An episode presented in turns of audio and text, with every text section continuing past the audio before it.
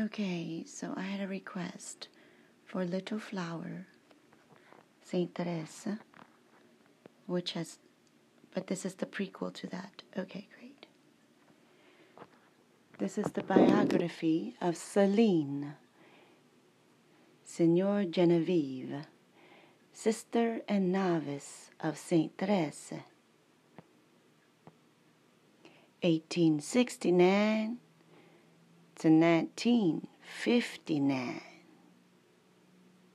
Celine, the seventh child of the Martin family, CM. Through the expression, the four Martin sisters, reference is often made to the presence in the Lisieux Carmel of Marie Pauline and Celine as contemporaries of Saint Therese of the child Jesus, Jesus, Jesus. Oh, I, I, this reminds me of uh, Paula, my Britain, my Britain buddy, girl, coworker. Anyways, I lift up Paula and her family in Maryland. I hope they're still there. Okay, right. After Mother Agnes of Jesus and Sister Marie of Sacred Heart, here is Sister Genevieve of the Holy Face. wow. King Ota, who was first Celine Martin, born in Alençon, April 28, 28, 1869, 40 years before Therese. Oh, she's older. Uh-huh. Just like I'm older than my cousin. I'm the oldest cousin. I was firstborn, even before Cyrus. Both sisters will experience exceptional intimacy from their childhood. Mrs. Martin will write on March 4th, 1877? No way. Wow. Quote, Celine and Therese are inseparable. One cannot see two children love each other better. When Marie comes to look for Celine to do her class, poor Teresa is in tears. Alas, what is she going to become when her little girlfriend leaves? Eh?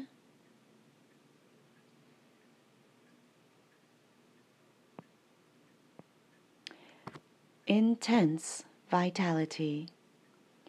How to describe the character of this child apparently frail, but who will have a non agenarian career? That's a new word. Um, so, Mama, Yes. are you done now? No, I need 10 more minutes.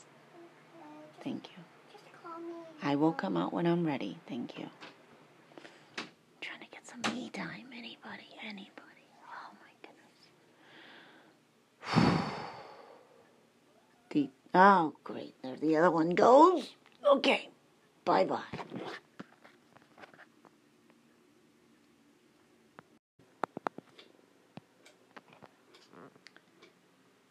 Intense vitality. How to describe the character of this child, apparently frail, but who will have a non agrarian career. Determined, willful, she will be said very early, quote, as tricky as a little devil, unquote. She admits herself, my nature never knew how to evaluate obstacles. On the occasion of an anger that the family was trying to calm by reminding the child of virtue and the love of Jesus, she retorted, He does not care about that, the good Jesus. He is the master. But I also am the mistress.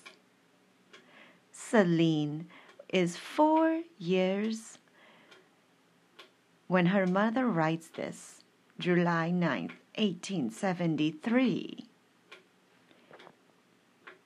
The child, the boarder, the teenager, and even the Carmelite will always be a pugnacious mite, teeming with ideas which she held, with a temperament of a researcher, inventive, reasoning that will help her to go deeper with everything, but also to burst out sharp comebacks. However, Celine wrote her mother was brought to virtue. Wrote her mother was brought to virtue and piety. Her vocation to religious life manifested early, although the circumstances delayed its fulfillment until her 25th birthday.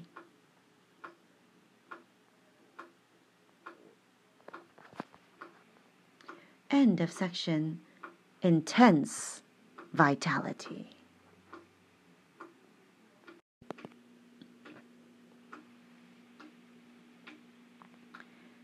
Section Years of Experience in the World. By then, Celine will experience many separations the death of her mother, the departure from Alençon for Lisieux, the entrance of her sisters in Carmel, and finally, the long ordeal of her father. It will also be within a happy family life. The development of her personality and gifts will take place. The role of a housewife, painting, photography, encounters and meetings brought about by very close ties that unite Celine, Leonie, and the family of their uncle and aunt, Mr. and Mrs. Guerin.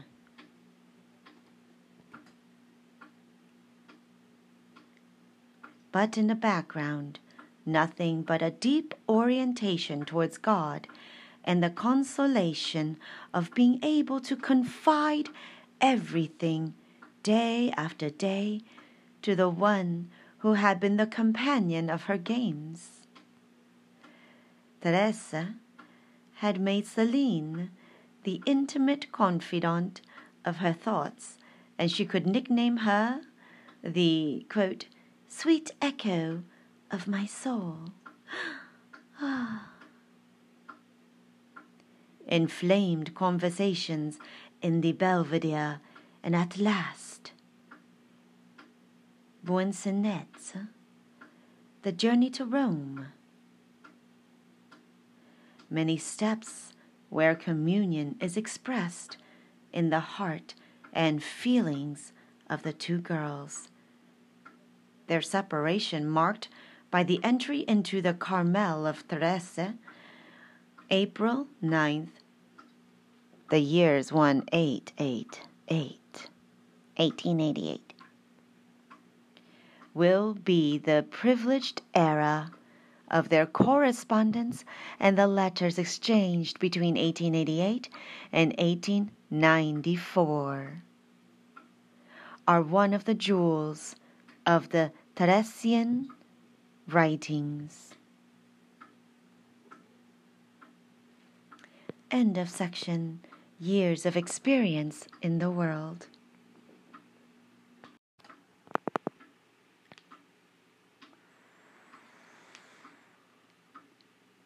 Mission to her father.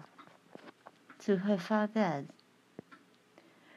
It is impossible to ignore the day of anguish and tears caused by the disease of Mr. Martin for Celine, the one her father used to call the brave or the intrepid, had to face a trial whose acuity would wrest from her words like these, which will wrestle from her words like these. No, no words, no expression to recount our anxieties and our heartbreaks. I felt helpless. Dear little sisters, my suffering was so acute that walking along the edge of the wharf, Honfleur, I looked with envy at the depth of the water. Ah! If I did not have faith, I would be capable of anything. October 31st, 1888. Halloween, Halloween. No, All Saints' Day. However, she faced it. Throughout the three years Mr. Martin spends in Les Bons Cheveux of Xian, 1889 to 1892, and when she had the consolation to live with the dear old man at Lisieux, 1892 to 1894. Affectionate and attentive, she never tried, she never tired of taking care of this father for whom she conceived more than an ordinary filial love, but a worship, she said. She finally had the comfort of attending his last death throes and receiving his last breath, and the ray of intelligence and recognition that appeared in the eyes of the dying man. It was July 29th, 1894.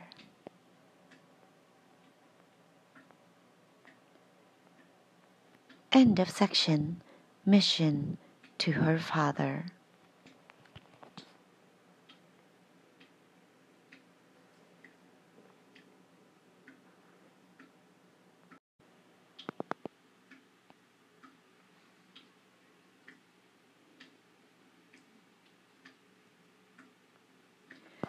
Section Celine in Carmel Sister Genevieve of the Holy Face. Celine could now answer the call of God. Father Pichon released her for Carmel after a proposed time of bringing her to Canada, where he had a foundation project. On September 14, 1894, Teresa, that the foreseen separation had deeply pained, finds her beloved sister again and dreams of telling her, Follow her little way. In fact, in her role as novice mistress, Teresa will have to play a big role with Sister Genevieve. The latter experienced euphoria for a few months leaving the world, but her ardent nature soon manifested with strong and inevitable resistance. We guessed that the task was tough, that of the young mistress who had to deploy the treasures of ingenuity and patience to listen. Correct. Right reprimand, console, encourage. And that of the young nun who had to learn to bend to the constraints and monotonous life of the cloister. All right, note to self. As well as to discover the real self giving, the true poverty of spirit. Oh, mental note. Sister Genevieve had taken the habit on February 5th, 1895, made her perpetual vows on February 24th, 1896 there still remain the last 18 months of her life of her sister to collect her teachings, especially those concerning the little way of love and trust, which communicated her secrets after having discovered them herself. Besides the poems composed for the clothing and the profession of Sister Genevieve, poem 16 and poem 27, Therese dedicated to her more of her poetic compositions. Saint Cecilia, poem number 3, canticle to obtain the canonization of the Venerable Jeanne, Jeanne Arc, poem 4. The Queen of Heaven herself to her beloved child. Poem 13. The Canticle of Celine, also called What I Light. Poem 18. And finally, Jesus, my beloved, remember. Poem 24. Please click here to read any of them. All right, click. We'll come back to that. The time will soon come for Sister Genevieve to write and, and work a lot for Teresa. Meanwhile, she is the photographer of the community, using the camera she had when she entered the Carmel, already unknowingly working for the future because we owe her the vast majority 38 and 47 of shots of Teresa of Lisieux. Her fraternal affection and her sense of archives, quote unquote, led her to gather many recollections, to write many notes, to maintain a how should you say, living memory that will become a documentation of the most valuable in history. Because history will soon take hold of Teresa. Dying in the infirmity of Carmel to her sister Celine, who asked, Will you look at us from the top of heaven? She responds spontaneously, No, I will come down.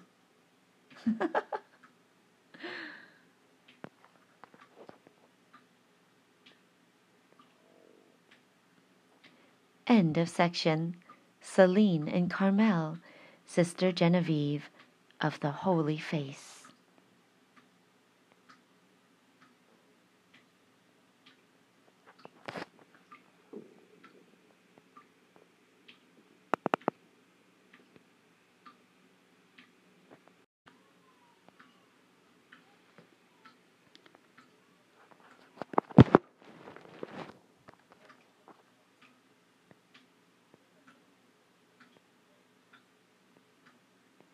Section Serving the Teresian Message. Sister Genevieve will barely have time to dwell on the great void made in her life by the death of Teresa, because she will be solicited by the incessant labor that will flow into the monastery. She takes up the pen to write, quote, the Call to Little Souls, 1904, entitled The Spirit of the Blessed Teresa of the Child Jesus, 1922, entitled The Little Catechism of the Act of Offering to Merciful Love, 1932. She also uses charcoal and brushes with dexterity for the compositions that made for long the basis of Theresian iconography. Teresa and Fazel, Teresa and her mother, Teresa and her deathbed, deathbed, to Teresa with roses, etc. We can't quote everything, but we must, however, have a special mention to her reproduction of the Holy Face from the Shroud of Turin. It was not a work dictated by the message of Teresa, but a personal homage of devotion. She writes, My devotion to the Holy Face is the summary of my devotion to the whole holy humanity of Jesus. We cannot minimize in this respect the fervor of her love, the strength of her faith.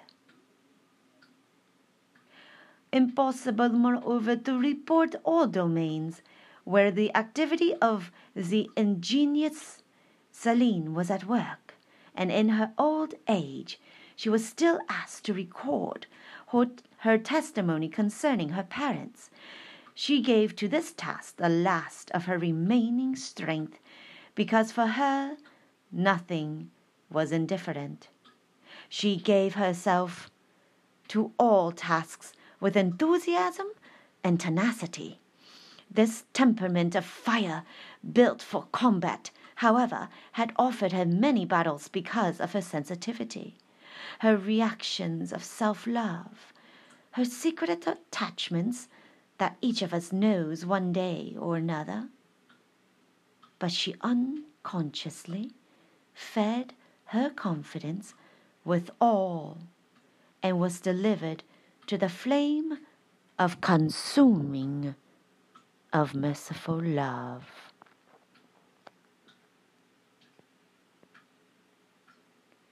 Also, she did not hesitate in 1952, when she was 83 years, to work on the publication of her quote, Conseils and Souvenirs, where she humbly reveals her many difficulties of character and behavior, but also shows all of Saint Teresa's teaching style vis-a-vis her novice.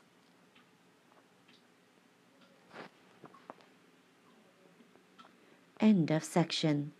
Serving the Teresian message.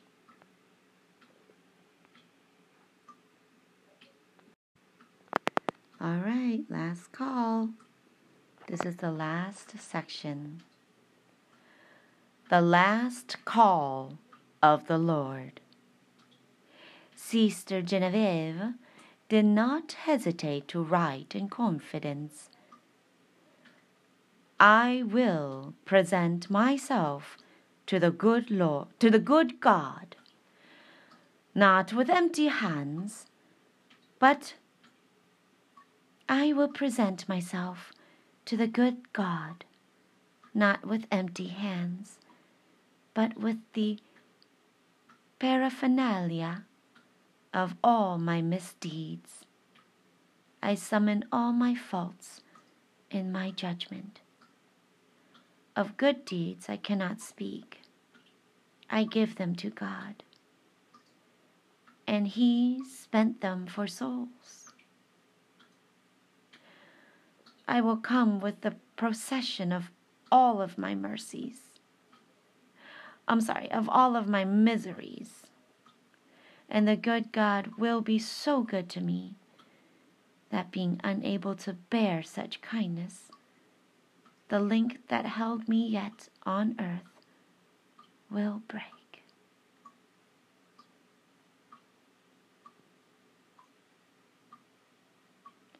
However, her life was prolonged far beyond her desires.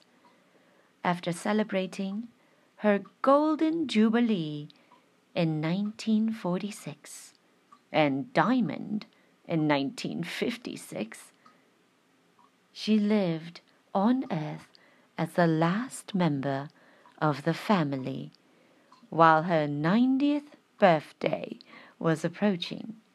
It was December 1958 that a serious heart disorder manifests, and she had to suffer a slow death of nearly two months. It was her passion as she had desired, and certainly the last purification after a long life of work, of struggle, and generous efforts. On the morning of February 25th, 1959, her life was consummated in a last look of joy. Her eyes staring straight ahead, Sister Genevieve had experienced death to finally contemplate the face of her Lord.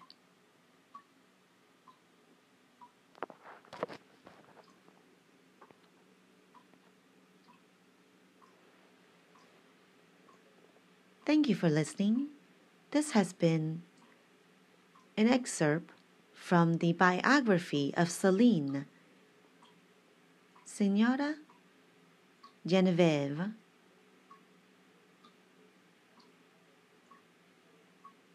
Or SR, whatever that stands for. Sister. Ah, Sister Genevieve.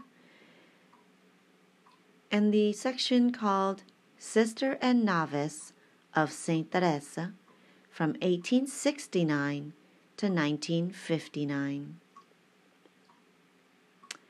Thank you. We will come back with something else in the life of Saint Celine. Is she a saint yet? Or just sister? I don't know. I guess we'll find out.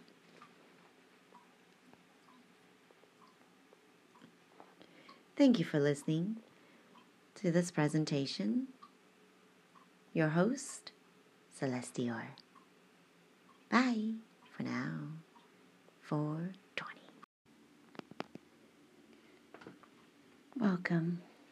This is a reading of poem number three by Saint Teresa of Lisieux, The Little Flower, available in archives at Carmel de Lisieux de Frente.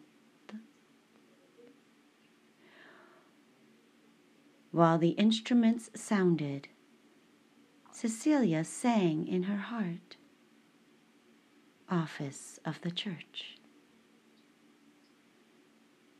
O beloved saint, delighted, I contemplate the luminous wake living on after you.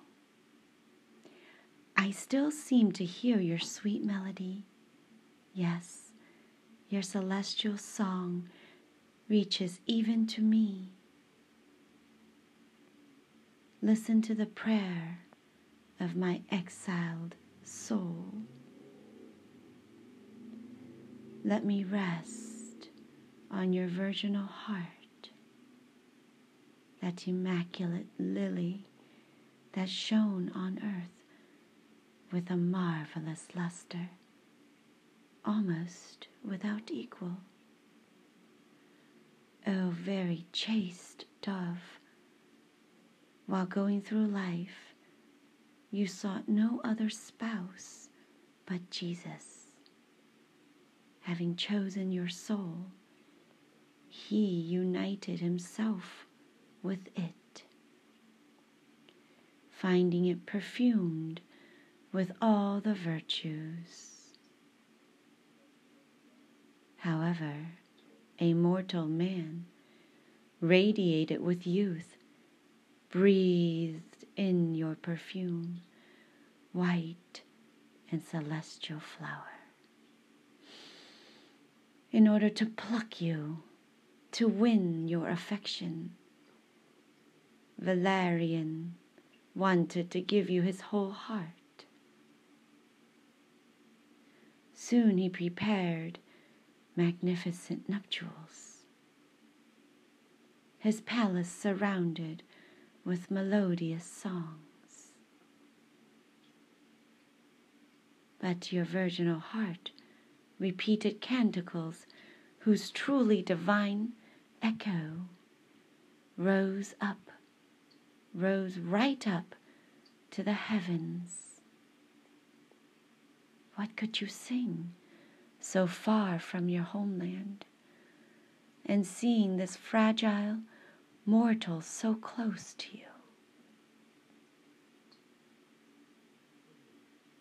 Undoubtedly, you wanted to surrender your life and unite yourself forever to Jesus in heaven.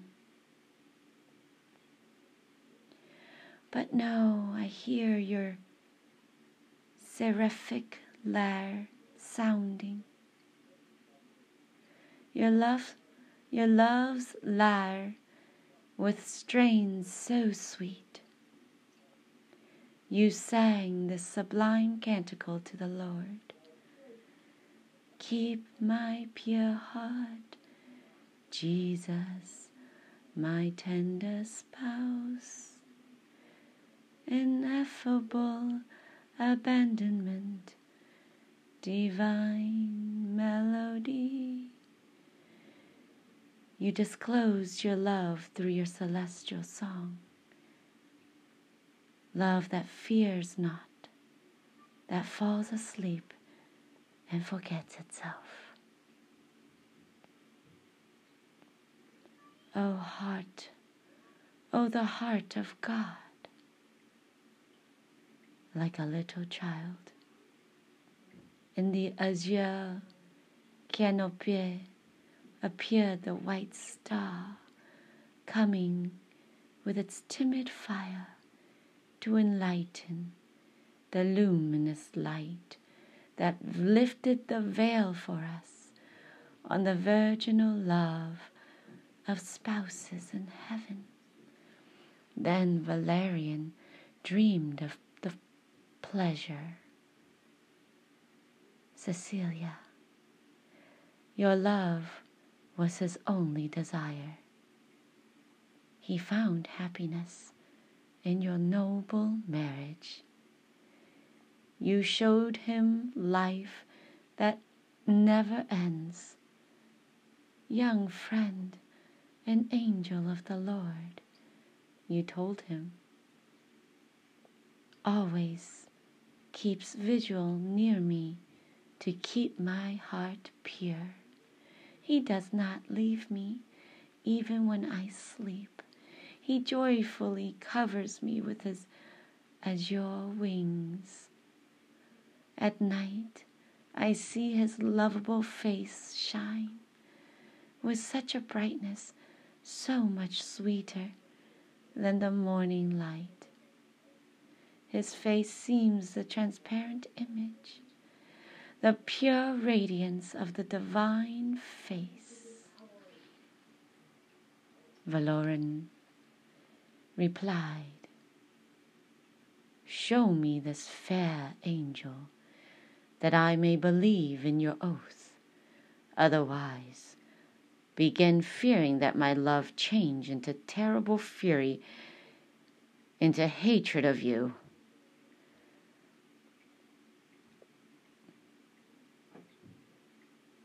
Dove, hidden, O dove, hidden in the cleft of the rock, you did not dread the hunter's snare.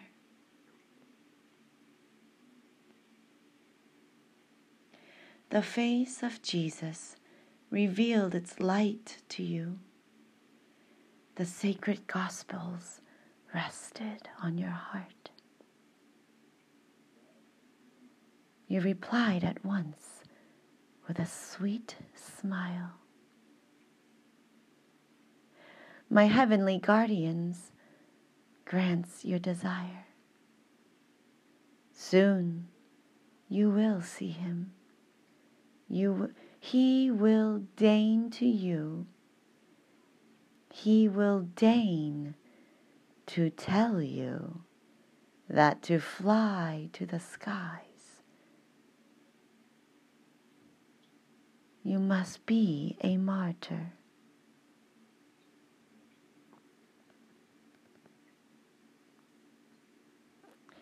But before seeing him, baptism. Most pour out, must pour out a holy whiteness.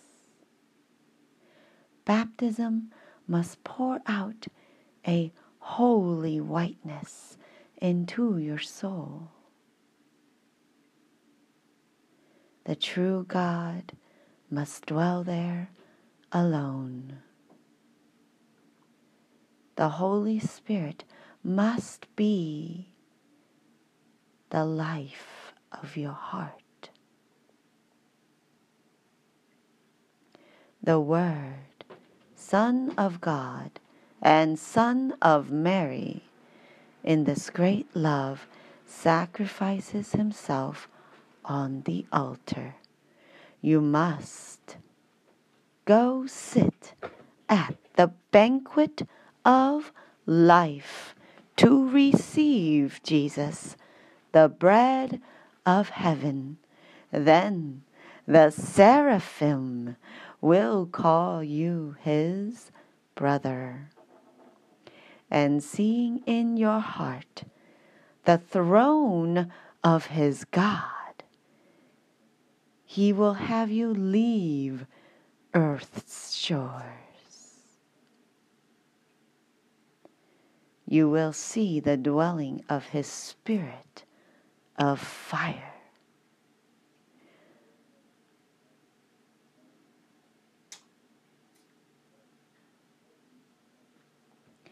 I sense my heart burning with a new flame, cried the ardent patrician in his joy. I want the true God to dwell in my soul. Cecilia, my love will be worthy of yours.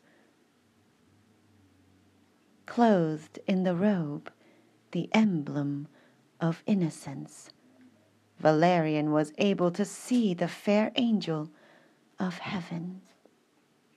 Enraptured, he contemplated his sublime power he saw the sweetness of his radiant brow. The brilliant seraphim held the fresh roses mixed with beautiful lilies, dazzling white, in the gardens of heavens. These flowers had opened under the Creator's stars rays of love.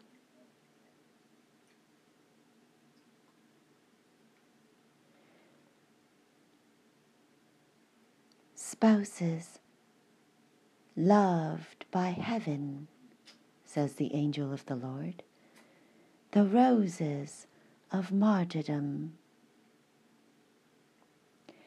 shall crown your brows.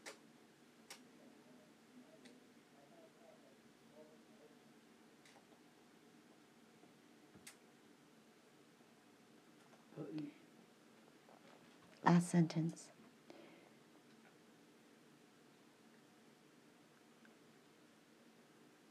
There are no voices, there is no lyre able to sing of this great favor.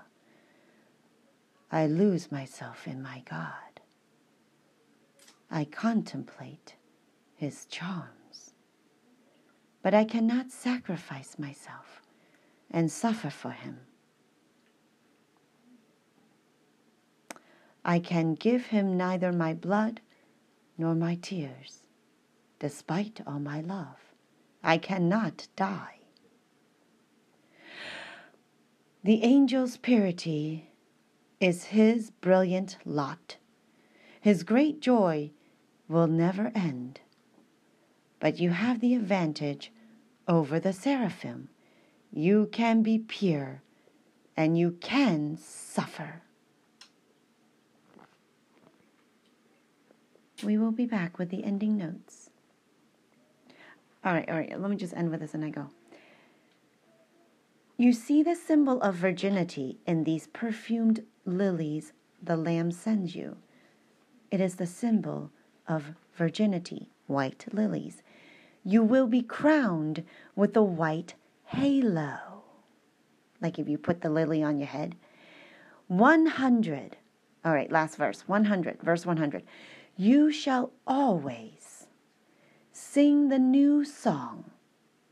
You shall always new song sing. Your chaste union will give birth to souls. You will seek no other spouse than Jesus. You shall see them shine like pure flames near the divine throne in the dwelling of the elect. Cecilia, lend me your sweet melody. I would like to convert so many hearts to Jesus. Like you, I would like to sacrifice my life. I would like to give him both my blood and my tears. Obtain for me to taste perfect abandonment, that sweet fruit of love on this foreign soil, shore, foreign shore.